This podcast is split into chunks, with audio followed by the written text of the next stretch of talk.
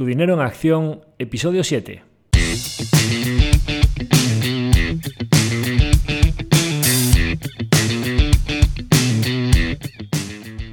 Hola, soy Javier Acción, asesor financiero independiente autorizado y registrado en la Comisión Nacional del Mercado de Valores con el número 149 y asesor del fondo de inversión Acción Global. Te doy la bienvenida a Tu Dinero en Acción, tu podcast de inversión, donde hablaremos de manera sencilla y cercana de conceptos, métodos y alternativas para rentabilizar tus ahorros. Si te planteas sacarle partido a tus ahorros o quieres descubrir qué opciones te interesan más, te invito a quedarte para aprender sobre finanzas con un lenguaje directo y sin tecnicismos. Si tienes alguna pregunta, duda o sugerencia, puedes contactar con nosotros utilizando las distintas vías que encontrarás en nuestra página web www.accioninversiones.com.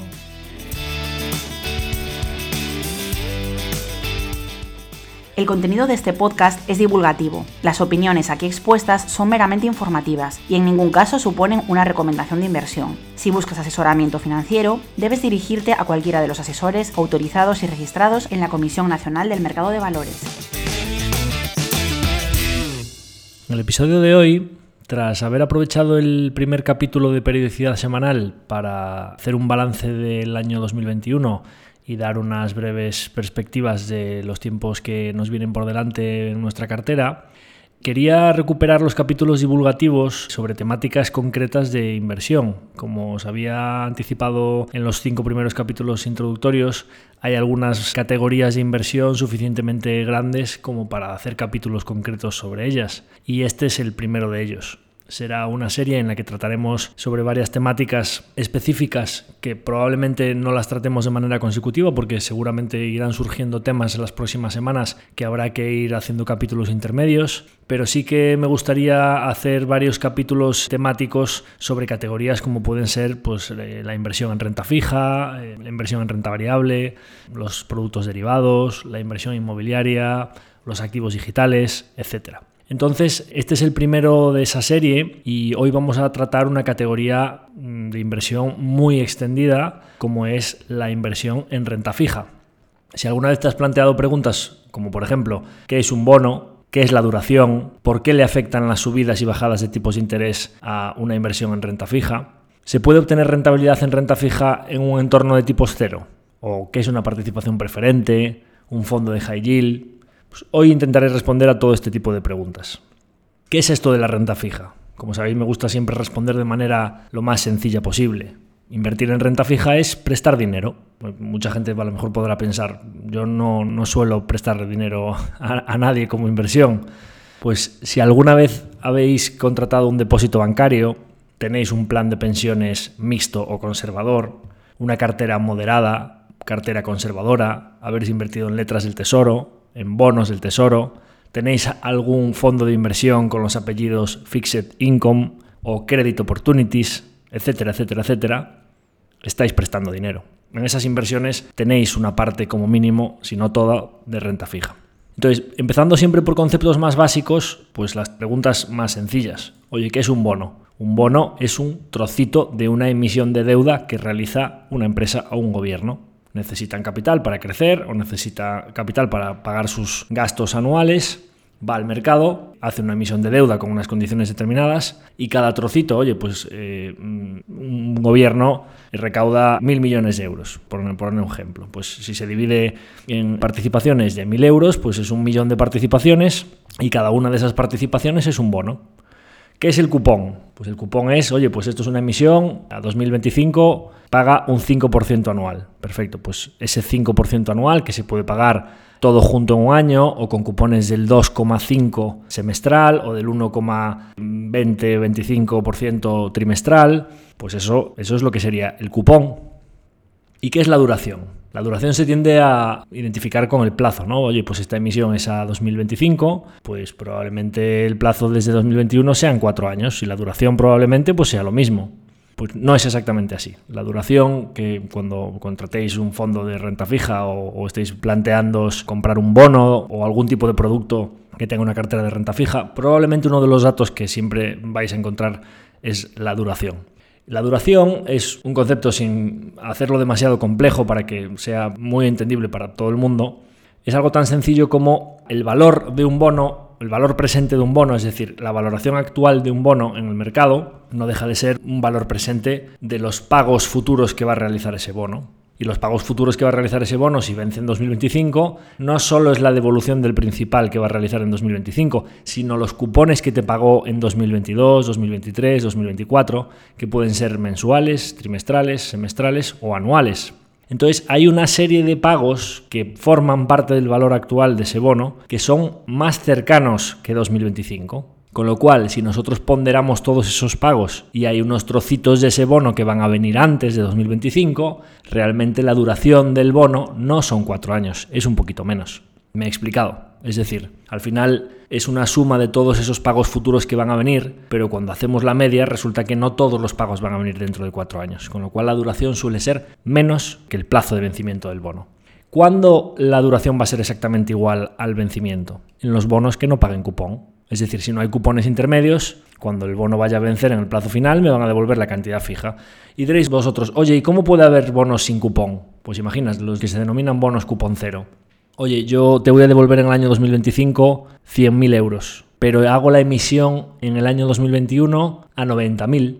Es un bono que se emite a descuento y que la rentabilidad que tú vas a obtener desde ahora hasta el año 2025 es el incremento de valor progresivo desde 90.000 hasta 100.000 que va a ir teniendo ese bono, porque cada vez conforme se vaya acercando el plazo de vencimiento, ese bono va a ir valiendo más porque está más cercano el momento en el que te van a devolver los 100.000. Bueno, pues en ese caso, como no hay cupones intermedios, la duración del bono sería exactamente el vencimiento. ¿Y por qué es tan importante esto de la duración? Pues lo voy a tratar de explicar cuando expliquemos la sensibilidad de los bonos a las subidas de los tipos de interés, que es un punto importante que lo dejo para un poquito más adelante. Quiero seguir explicando conceptos más generales, ¿no?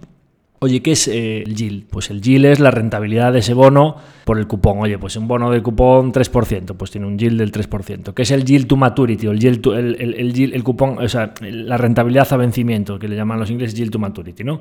Oye, resulta que es que este bono, pues paga un 5%, pero es que si lo compro ahora mismo no está cotizando al 100%, sino que está cotizando al 105%. Y desde el 105 que está cotizando, pues cuando vaya a vencer dentro de 5 años, no me van a devolver 105 por lo que lo he comprado, me van a devolver 100. Es decir, así como antes hablaba que de 90 iba a ir subiendo hasta 100.000, el que yo estoy comprando ahora, por motivos que explicaré después, diréis, ¿por qué puede estar un bono cotizando por encima de su par? ¿Por qué puede estar un bono cotizando por encima de 100? Por motivos que explicaré después. Bien, pues de 100 va a bajar a 104, 103, 102 y te van a devolver 100. Perfecto, desde 105 va a caer hasta 100, voy a perder un 5 y ese cupón que me van a pagar del 5% anual, yo lo voy a tener que reducir en esa pérdida que voy a tener en el nominal. Bueno, pues el yield de maturity sería menos que el cupón, porque yo a lo mejor estoy recibiendo un cupón del 5%, pero mi rentabilidad real, como estoy perdiendo desde 105 hasta 100, es inferior. Bueno, pues todo este tipo de términos lo que intentan al final es dar información importante sobre el tipo de inversión que estamos haciendo, sobre la sensibilidad que tengo, el plazo hasta vencimiento, la rentabilidad que yo obtengo si lo compro a mercado ahora mismo, etcétera, etcétera. ¿Y qué tipos de renta fija hay? Bueno, pues podemos prestarle el dinero a un gobierno, podemos prestárselo a una empresa, podemos prestárselo a una persona física. Por lo general, los dos principales tipos de renta fija que hay son la renta fija gubernamental y la renta fija corporativa todo esto de eh, government bond, triple A, etcétera, todo este tipo de, bonos de ratings altos de Estados Unidos, Alemania, Francia, etcétera, renta fija desarrollada, tipos de interés relativamente bajos y plazos lo que queramos, desde un año hasta 30 y luego hay bonos perpetuos. Crédito corporativo, eh, también de ratings buenos, etcétera, etcétera, un poquito más de rentabilidad que los bonos gubernamentales de rating comparable oye, no, es que quiero eh, irme a renta fija corporativa, pero de intereses más altos pues va habiendo diferentes tipos de rating, porque la empresa a la que le prestamos el dinero va teniendo menos grado de solvencia, entonces tiene que pagar más por esos bonos, porque al final pues, son más arriesgados y pues podemos ir desde un crédito corporativo de la máxima calidad y a un año a plazos muy cortos, ir aumentando el plazo, con lo cual la posibilidad de que pase algo hasta el vencimiento es cada vez eh, más grande, porque durante 10, 15 años, pues imaginaos, pueden suceder un montón de cosas, con lo cual pues tiene que pagar más por esos bonos. No, es que además de ser a plazos largos, resulta que es que joder, es una empresa que está súper endeudada y tiene un rating muy malo, su negocio no, no, no hay mucha seguridad de qué va a pasar con el petróleo, la minería de cobalto, lo que sea, y tiene que pagar un 8, 9 o 10% por sus bonos. High yield. Eh, yield alto, ya se denomina, se el mercado por los bonos de alto rendimiento, ¿no? O bonos basura, hay diferentes denominaciones. No, pues en gobiernos lo mismo, pero es que en vez de prestar dinero a Estados Unidos o Alemania, es que se lo voy a, prestar, pues yo que sé, a, Kazajstán o se lo voy a prestar a, Turquía ahora, tal y como está, con las cosas que están pasando. Pues oye, esos países suelen tener tipos de interés, el 8-9%. Bueno, pues renta fija emergente, con las particularidades de la divisa, de que los, por ejemplo, pues aquí tenemos un caso cercano en España, cuando pagábamos intereses el 8, 9, 10, 11%, compras bonos en peseta, te devalúan la peseta y se desploma con respecto a la divisa de la que tú vienes. Oye, tú eres un inversor en dólares, invertiste en peseta, te estaban pagando un 11%, de repente te devalúan la peseta un 50%, tus inversiones caen un 50% ese día en tu valor en dólares, ¿no? Ah, no, bueno, pues que quiero ser un poquito más listo, entonces voy a comprar bonos de Turquía denominados en dólares para evitar la, claro, pues tiene un tipo de interés mucho más bajo. es decir, el mercado todo este tipo de cuestiones ya las tiene completamente asumidas y implícitas en los precios. ¿no? Efectivamente, pues Turquía en bonos en dólares va a pagar más que Estados Unidos en dólares, pero no por que no exista el riesgo de que te devalúen en la lira, porque con un bono denominado en dólares no tienes ese riesgo, sino porque el crédito, o sea, el riesgo de crédito, el riesgo de que Turquía impague es mucho más alto del que pague Estados Unidos. ¿no? Y luego pues habría pues, un montón de tipos de renta fija diferentes, pues como pueden ser la renta fija convertible. Oye, no, es que esto es un bono que en algún momento de su vida se puede llegar a convertir en acciones de la compañía. Oye, pues entonces eh, al final le afecta a ese bono lo que pase con las acciones, la cotización de las acciones. Si suben mucho las acciones, probablemente ese bono tenga una exposición a esa subida de esas acciones. Oye, pues entonces te voy a pagar un cupón más bajo. Normalmente la renta fija convertible suele pagar cupones más bajos porque tienes un poquito del upside, del, upside del equity, puedes coger un poquito de subida de las acciones, pero tienes como el pozo o la seguridad de ese cupón que te va pagando. Oye, pues cocos, que están ahora contingentes convertibles. Pues, ¿qué es eso? Pues, oye, pues es un bono que puede ser convertible en acciones del banco, porque suelen ser los bancos los que emiten cocos, pero con contingency, o sea, si pasa algo, pues eh, entro en pérdidas, me interviene el banco central de ese país de referencia, tengo que dejar de pagar dividendos, lo que sea, cualquier contingencia, no incumple un ratio de solvencia y de repente el banco central me dice que tengo que dejar de pagar los cupones, pues oye, pues es un convertible frente a una contingencia. Tips, bonos, eh, tips eh, son bonos ligados a la inflación. Pues oye, pues un bono que en función de la tasa de inflación del país determinado, su rendimiento varía para tener un poco de mm, defensa frente a la subida de precios. Muchos tipos de bonos que reflejan calidad crediticia, tipo de interés, plazos de vencimiento. Hay, como os podéis imaginar, un mundo de, posibilidades dentro de este universo de la renta fija que es muy, muy, muy, muy, muy profundo y bastante más complejo de lo que puede parecer a simple vista. ¿no? Entonces, esto de la renta fija, como su propio nombre dice, la gente, pues claro, en España, por ejemplo, pues hay un gran hábito de tender a, realizar inversiones conservadoras, pues nos gusta mucho el ladrillo, nos gusta mucho el depósito, etcétera, etcétera. Entonces, pues se tiende a pensar que la renta fija, con respecto a ese juego de la bolsa, de que parece que es como ir al casino, etcétera, etcétera, la renta fija, el propio nombre es un poco engañoso, porque la renta fija es propiamente fija, es decir, no varía su, valor y sé seguro que voy a obtener un 3, 4, 5% el, el interés determinado durante toda la vida de esa inversión. Bueno, voy a intentar explicar lo que hablaba antes de que os iba a explicar, oye, ¿por qué es tan importante la duración o la sensibilidad? Que esto es un poco contraintuitivo, ¿no? Esto al final, pues la gente dice, oye, eh, ¿suben los tipos de interés? Pues para una inversión en renta fija, si suben los tipos de interés, debería ser más rentable la renta fija, ¿no? Y dice, oye, pues es que bajan los tipos de interés. Joder, pues qué pena, para los ahorradores les van a bajar el rendimiento. Bien, esto es así si miramos hacia el futuro. Es decir, si suben los tipos de interés, los inversores que a partir de ese momento con esos tipos más altos realicen inversiones en renta fija, les van a pagar más. Y si bajan los tipos de interés, al contrario, las inversiones futuras que se realizan en renta fija tendrán un tipo de interés menor. Pero ¿qué pasa con los inversores que ya tenían renta fija en su momento cuando se produce la subida y la bajada de tipos de interés?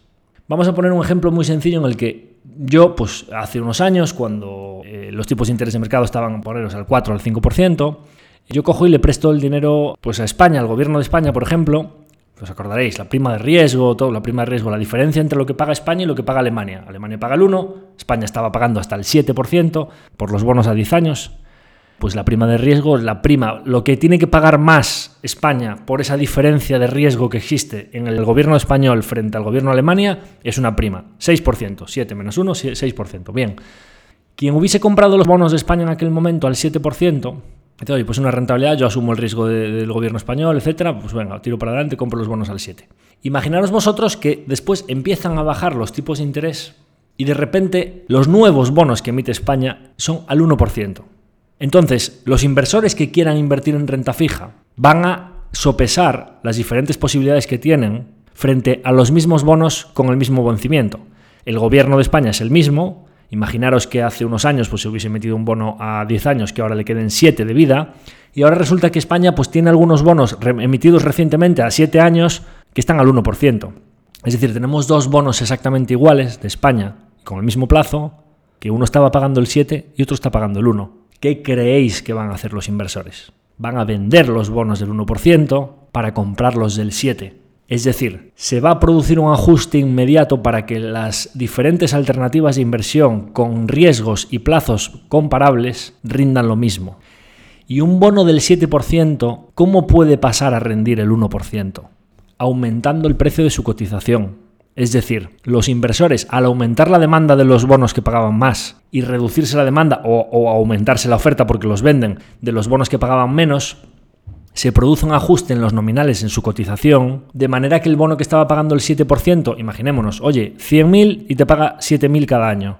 ¿Qué es lo que va a pasar? Que la gente va a empezar a comprar los 100.000 y los 100 van a cotizar a 100, 101, 102, 103, 110, 115, hasta que la diferencia de cotización actual frente a los 100 que te van a devolver a vencimiento, ese ajuste que se va a producir sobre la vida del bono compensa la diferencia de rentabilidad que te pagan los cupones.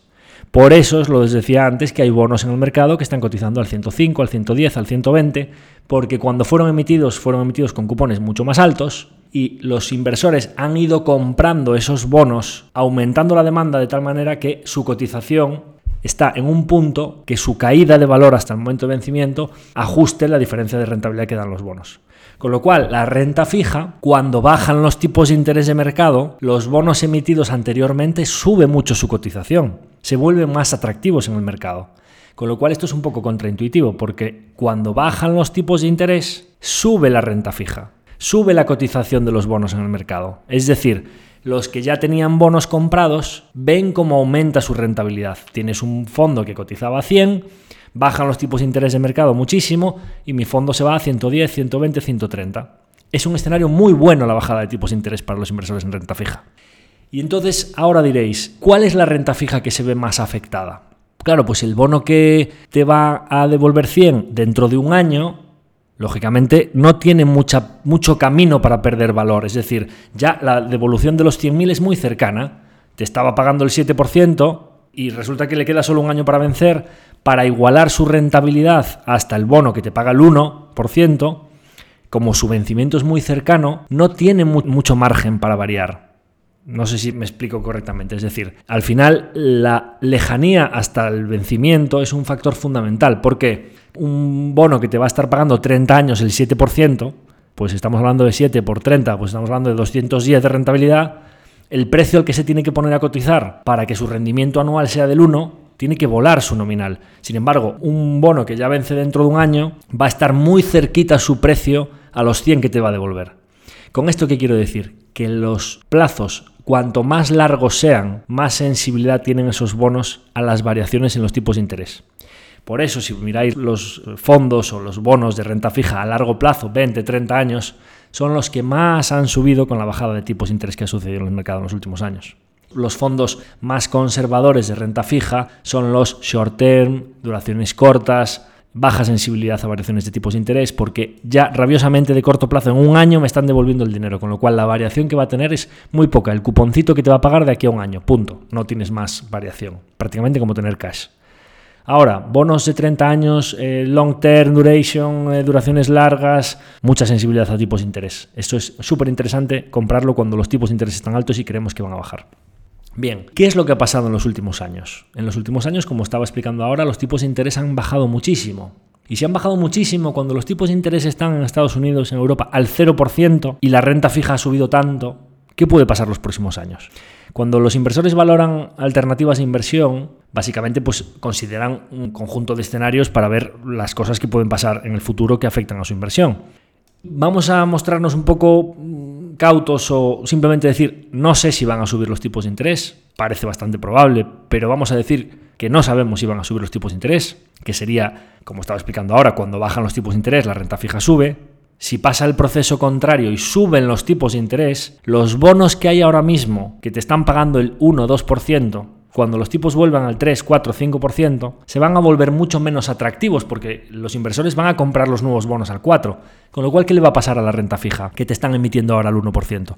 Se va a ir al 95, 94, 92, 90, hasta que el cupón del 1 se convierta en una rentabilidad, un yield to maturity del 4%, porque tu bono se va al 90 y desde 90 cuando venza te van a dar 100. Es decir, un proceso contrario al que explicábamos anteriormente, por el cual la posible subida de tipos de interés de los próximos años va a ocasionar muy probablemente caídas fuertes en renta fija.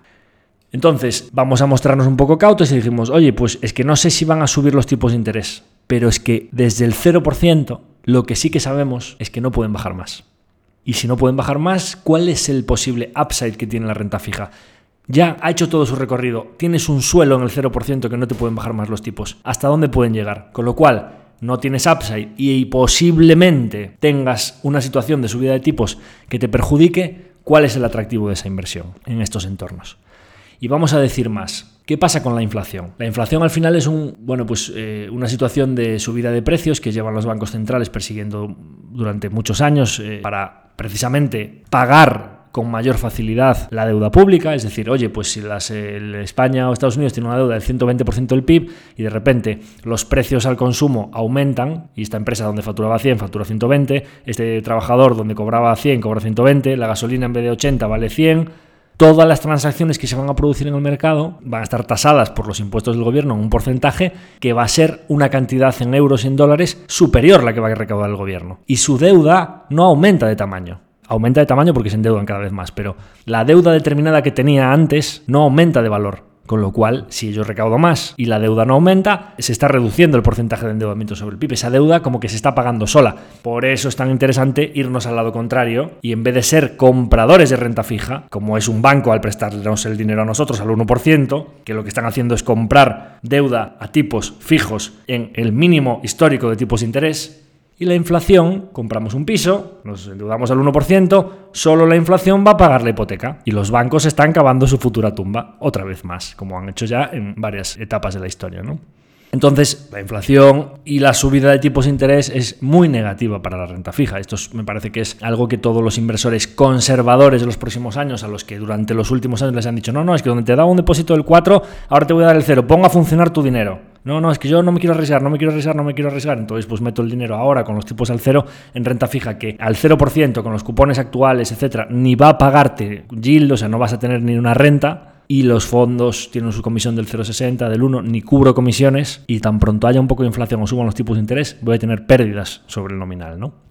Entonces, ¿se puede obtener rentabilidad en renta fija en estos entornos? Porque algo mejor, a lo mejor algún inversor me dice, oye, no, pero es que yo sí o sí quiero invertir en renta fija, no me quiero ir a renta variable, etcétera. Bueno, pues hay algunos tipos de renta fija que sí que tienen rentabilidad, ¿no? Es decir, resulta que por el riesgo de esta compañía en concreto o hay una crisis de liquidez en el mercado. Aún recuerdo, por ejemplo, pues oye, la primera inversión así gorda que hice en renta fija en la, en la cartera previa al fondo. Claro, pues en una situación un poco diferente a la de ahora, pero que periódicamente suceden cosas en el mercado, ¿no? Los inversores de renta fija por lo general suelen ser muy cualificados y suelen ser muy informados y conocer muy bien los fundamentales, las cuentas, la contabilidad y la situación eh, crediticia de la empresa o el gobierno a la que le, le, están prestando el dinero. ¿no? Por lo general, mucho más racionales y menos emocionales que los inversores en renta variable, que hay momentos de estrés y de mucha tensión, vendo con pánico y compro con euforia, que en la renta fija mm, no suele reflejar tanto esos movimientos. Pero hay algunos momentos, como puede ser 2009, COVID en 2020, etcétera, los que se producen crisis, estrés de liquidez, que pues oye, pues un fondo de renta fija que está teniendo muchos reembolsos y que tiene que al día siguiente devolverle el dinero sí o sí a los partícipes que le están reembolsando, tiene que liquidar su cartera de bonos. Y resulta que en el otro lado no encuentra contraparte. Y quiere vender ese bono sí o sí. Y dice, oye, 100, no, no, no, no hay contraparte,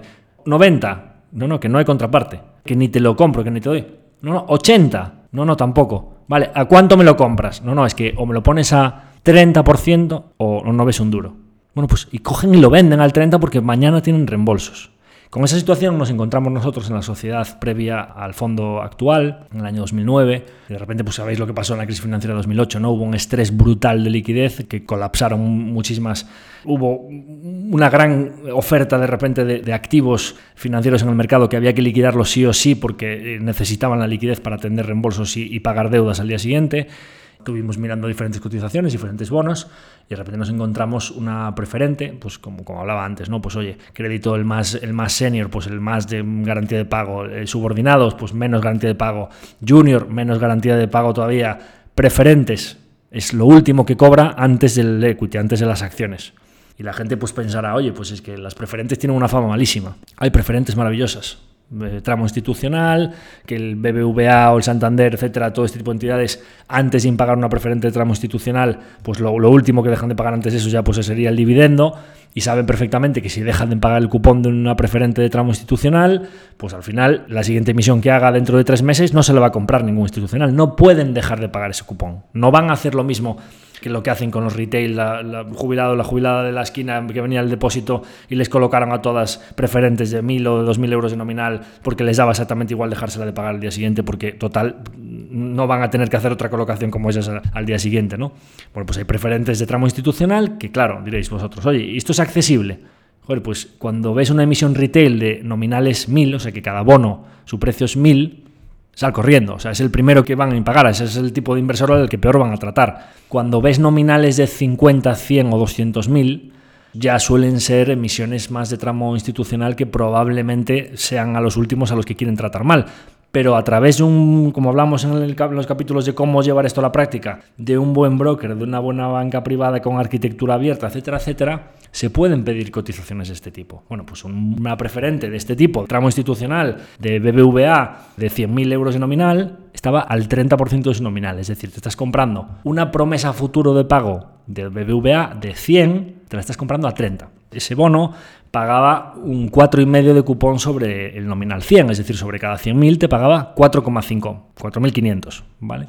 Cuando tú te estás comprando algo que paga 4.500, no a 100.000, sino a 30.000, que como veis ya es mucho más accesible para muchos inversores comprarse algo de 30.000, 4.500 sobre tu inversión de 30.000 sigue siendo un 4,5% de interés como pagaba sobre los 100.000 de nominal original. No, ha cambiado mucho la rentabilidad. De hecho, 4.500 sobre una inversión de 30.000, estamos hablando de un 15% anual de cupón.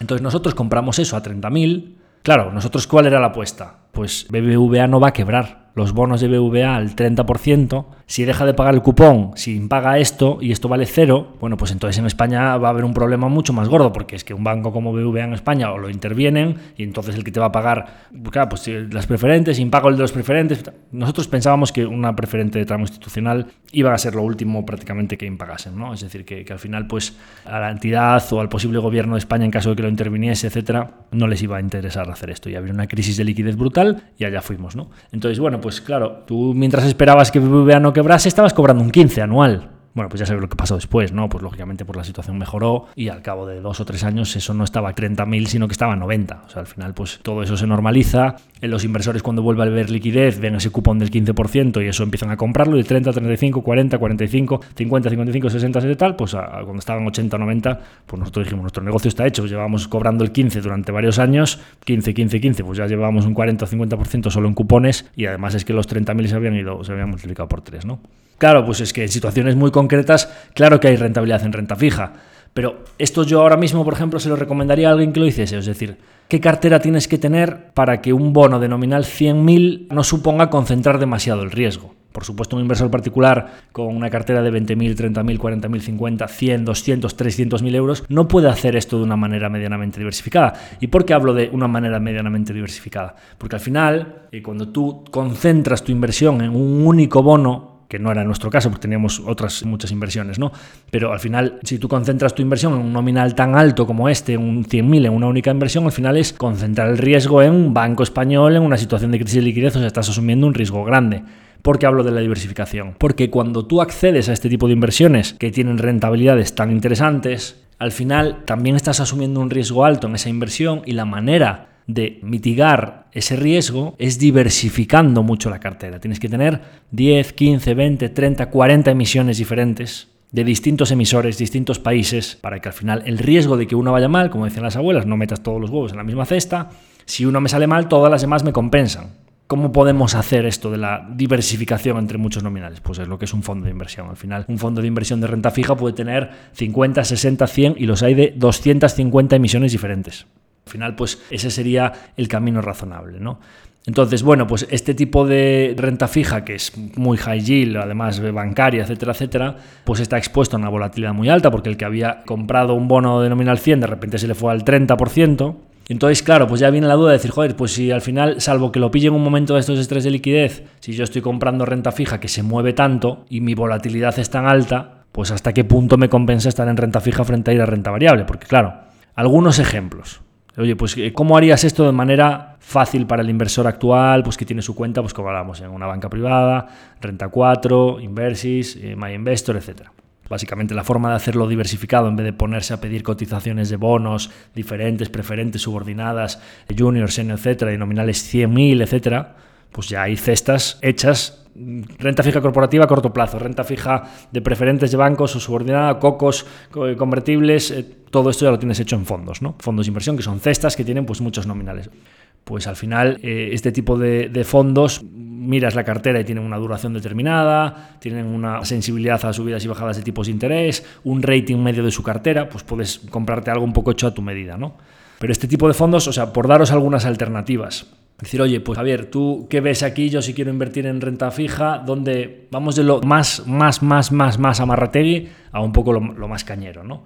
Típico, empezamos por, oye, sucedáneo de cash, en vez de tener el dinero en la cuenta, me compro un monetario, renta fija corto, un año, lo que hablábamos antes, muy poca sensibilidad a tipos de interés, calidades crediticias altas. Oye, pues lo típico Capital Plus, ¿no? Que hay muchos fondos que se ponen ese primer y segundo apellido, Capital Plus. pues los Capital Plus eran fondos que en 2017, 2018 venían dando todavía el 1 y pico por ciento últimos años. Tienen carteras de bonos que se han ido, en vez de prestar el dinero al gobierno de Alemania o a la empresa de turno hipergrado A, que seguro que te va a pagar y tal, se han ido yendo a, aunque sean a un año, a cosas un poquito más cañeras y más arriesgadas, y aún así no cubren la comisión de gestión. O sea, 2020, eh, menos 0,2. Este año, menos 0,6. Por la liquidez les cobran, los bonos están tan altos, subieron tanto los últimos años, que los bonos tampoco dan cupón y además tienen que pagar la comisión de gestión del propio fondo.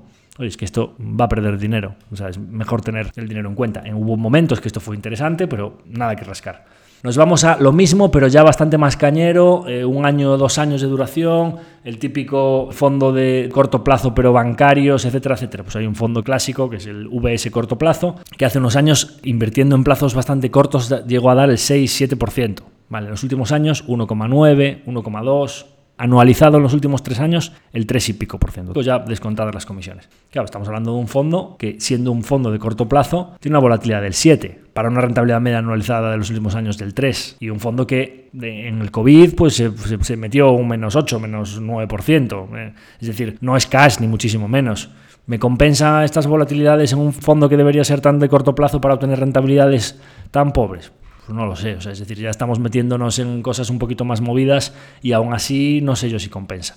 Típico también, un fondo muy conservador, pero que es, un mixto que mete una gotita de, renta variable, pues el típico MG Optimal Income, pues un típico fondo clásico también que te mete un 5 o 6% de renta variable, pero todo lo demás en renta fija muy buena, controla muchísimo en patrimonio bajo gestión y es una casa que sabe muchísimo de renta fija y saben cómo moverse a lo largo de la curva de tipos, qué tipos de bonos comprar y tal y cual. También un fondo que estuvo dando el 3, 4, 5% en años anteriores, últimos años, uno y pico, este año un 1, Volatilidades, pues también, al tener un poquito de renta variable, pues un 7. Podría tener sentido sobre todo porque la parte de renta fija es de muy buena calidad y consiguen ese tipo de interés o, esa rentabilidad a través de un pelín de renta variable y al final pues las volatilidades son muy similares al que hablábamos antes, que sí que está haciendo cositas ya un poquito más arriesgadas. ¿no? Bueno, pues podría tener sentido típica casa maestra de renta fija de toda la historia, que tiene los, activos bajo gestión más grandes del mundo en renta fija. Vamos, la, casa que domina el, pues el típico fondo Pinco Global Income, es un fondo buenísimo de renta fija.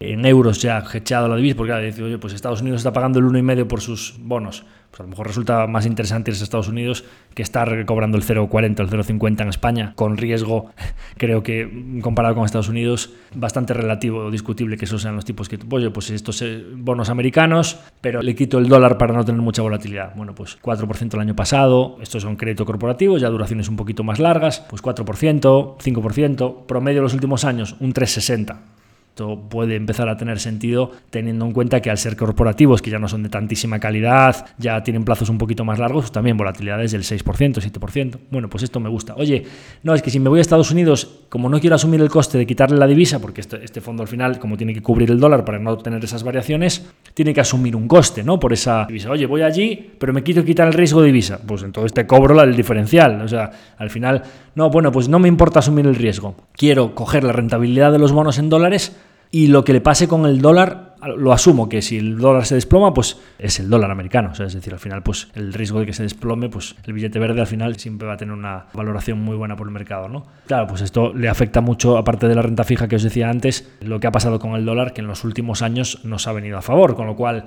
2019 eh, más 10, 2020 el año pasado mal porque el dólar corrigió menos 3, este año más 9, más 9,6 este año. Rendimiento medio de los últimos años para alguien que no solo haya querido coger la renta fija corporativa que hacen estos de Que se mueven por la curva, se ponen largos de, de emergentes corporativos, controlan muchísimo es lo que se renta fija flexible, ¿no? que en este entorno de tipos tan bajos, al final hay que darle flexibilidad a los gestores. Pues un 5,5 anualizado los últimos años. Para el inversor de renta fija, una maravilla. Claro, pero es que tienes la volatilidad no solo de la renta fija, sino del dólar. 7% de volatilidad. Bueno, pues estábamos hablando hace un rato de bonos en euros con bastante teóricamente conservadores y plazos de un año, que para hacerte rentabilidades del 1, 2, 3% estaban en volatilidades del 7. Con lo cual, aquí empezamos a hablar ya de cosas que empiezan a tener sentido. Oye, pues ya le asume una volatilidad del 7 en renta fija, vámonos a ir a cositas que nos hayan dado un 5 o 6% estos últimos años. Pues PIMCO es una casa que lo hace muy bien. Aquí en España, yéndonos también a algo bastante parecido a lo que sería High Yield, hay una casa, yo os dije que cuando hablase bien iba a dar nombres, pues Buy Hold es una casa que hace muy bien las cosas en renta fija, Rafa Vargas, sus compañeros, etc.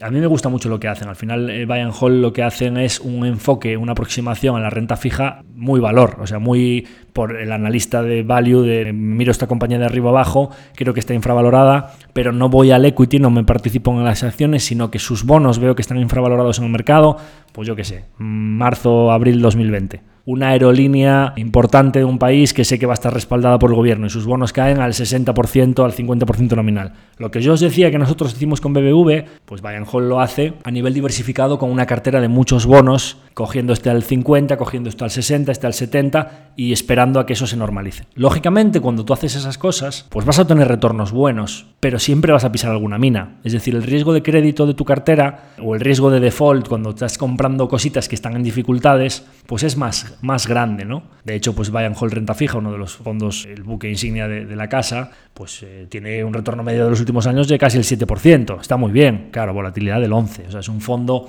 que cuando vino el COVID, pues se pegó un viaje del, menos 13, menos 14% en, en dos o tres meses. O sea, es decir, que es un fondo que se va a mover como hablamos siempre, ¿es riesgo volatilidad? Oye, pues quien se asuste y sea un fondo de. Me encanta la renta fija, soy súper conservador. Oh, mira qué, qué, bueno este fondo, que ya 6 o 7%.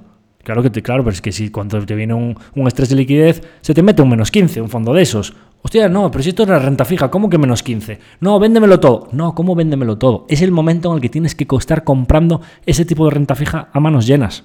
Y el riesgo, que no volatilidad, el riesgo de la volatilidad es que vendamos en el peor momento, ¿no? Entonces, pues estas cosas creo que tienen sentido, pero claro, para quien pueda soportar una volatilidad del 11,5 que tiene esto. Para que lo pongáis en perspectiva, los que hacemos renta variable de manera muy conservadora, como es mi caso, pues tenemos volatilidades del 13-14% anualizadas. Y los retornos de este mismo periodo en los últimos tres años pues son de más del doble. Entonces, al final, todo es rentabilidad ajustada al riesgo, ¿no? Por eso, importante, estas cosas están muy bien, vayan a hacer las cosas bien, al final sería como irnos a un fondo de high yield un poco global, etcétera, con una cartera de bonos un poco en situaciones especiales, que les están pasando algo, y si diversificamos correctamente la cartera, pues tiene mucho sentido hacer las cosas así, ¿no? Pero bueno, siempre dejo ahí un poco la pregunta, ¿no? Es decir, oye, si la renta fija conservadora de verdad no ofrece rentabilidad y la que la ofrece tiene un perfil de riesgo y de volatilidad mucho más elevado. Tengo que empezar a compararlo entonces con alternativas similares en volatilidad de renta variable, diversificaditas en negocios buenos, en empresas que no estén teniendo problemas y que el riesgo de default dejo ahí un poco esa pregunta en el aire, ¿no? Entonces, bueno, sé que esto de la renta fija es un mundo bastante complejo en el que probablemente el inversor del depósito, el inversor del bono del tesoro, de la letra, pues eh, todo este mundo que acabo de contar, pues eh, se le quede un poco así como complejo, haya muchas cosas que no ha entendido. Probablemente haya otros inversores eh, en renta fija que mm, se les haya quedado corto y que haya mucha temática más compleja, con términos mucho más avanzados que la duración, duración modificada, muchos aspectos que probablemente para un primer episodio de renta fija no, no era el objeto de este capítulo tocarlos y que esto se les haya quedado como muy básico, porque de verdad que la renta fija es un mundo complejo, muy profundo y en el que podemos hablar de muchísimos temas. Entonces, si a cualquiera de vosotros os ha parecido interesante, os ha gustado, etcétera, pues oye, me escribís cualquier duda que tengáis de algún aspecto que no hayamos tocado. Oye, pues ¿qué te parece este fondo de renta fija que tengo? Oye, pues esta cartera mixta moderada. Claro, porque al final, cuando tienes una cartera mixta, moderada, no sé cuánto, intermedia, pues tengo este fondo de renta. Pues claro, dentro de esa cartera va a haber fondos de renta fija de varios tipos, que si emergentes, que si subordinados, que si eh, crédito opportunities, que no sé cuánto. Pues al final es que tienes que ponerte a escarbar en todas esas capas y saber al final qué es lo que tienes ahí. Entonces, bueno, pues dejo un poco el micro abierto de manera que me podáis eh, sobre este mundo de la renta fija hacer cualquier planteamiento, preguntas, eh, comentarios, eh, respuestas, lo que queráis. Y sí que si os parece interesante y, os parece que es un mundo sobre el que os gustaría que hablásemos más en futuros episodios, pues nada, me lo decís, me decís, oye, pues esto interesa, pues oye, pues Javier, pues más adelante haz otro capítulo quizá pues o más avanzado, o habla de una temática de renta fija determinada, o extiéndete sobre los bonos emergentes, o extiéndete sobre la renta fija corporativa podemos estar horas hablando de esto, ¿no? Entonces, bueno, pues creo que para el capítulo de hoy eh, ha sido suficiente. Os, os, invito a que me mandéis vuestras dudas y vuestras respuestas y vuestros comentarios sobre este tema. Y sin más, me despido hasta el próximo episodio. Si tienes alguna duda sobre lo que hemos hablado hoy o te gustaría que comentásemos algún producto financiero o alguna compañía en concreto, no dudes en ponerte en contacto con nosotros. Además, si te ha gustado el programa y crees que puede serle útil a algún conocido o amigo, no dudes en compartírselo. Así nos ayudarás a que este pequeño proyecto siga creciendo. Por supuesto, también sería de ayuda que si te ha gustado nos dieras 5 estrellas en Apple Podcast, el me gusta en iVoox, like en YouTube o el corazón en Spotify, porque así podremos llegar a más personas y hacer que este podcast sea más útil para más gente. Muchas gracias por escucharme y hasta el próximo episodio.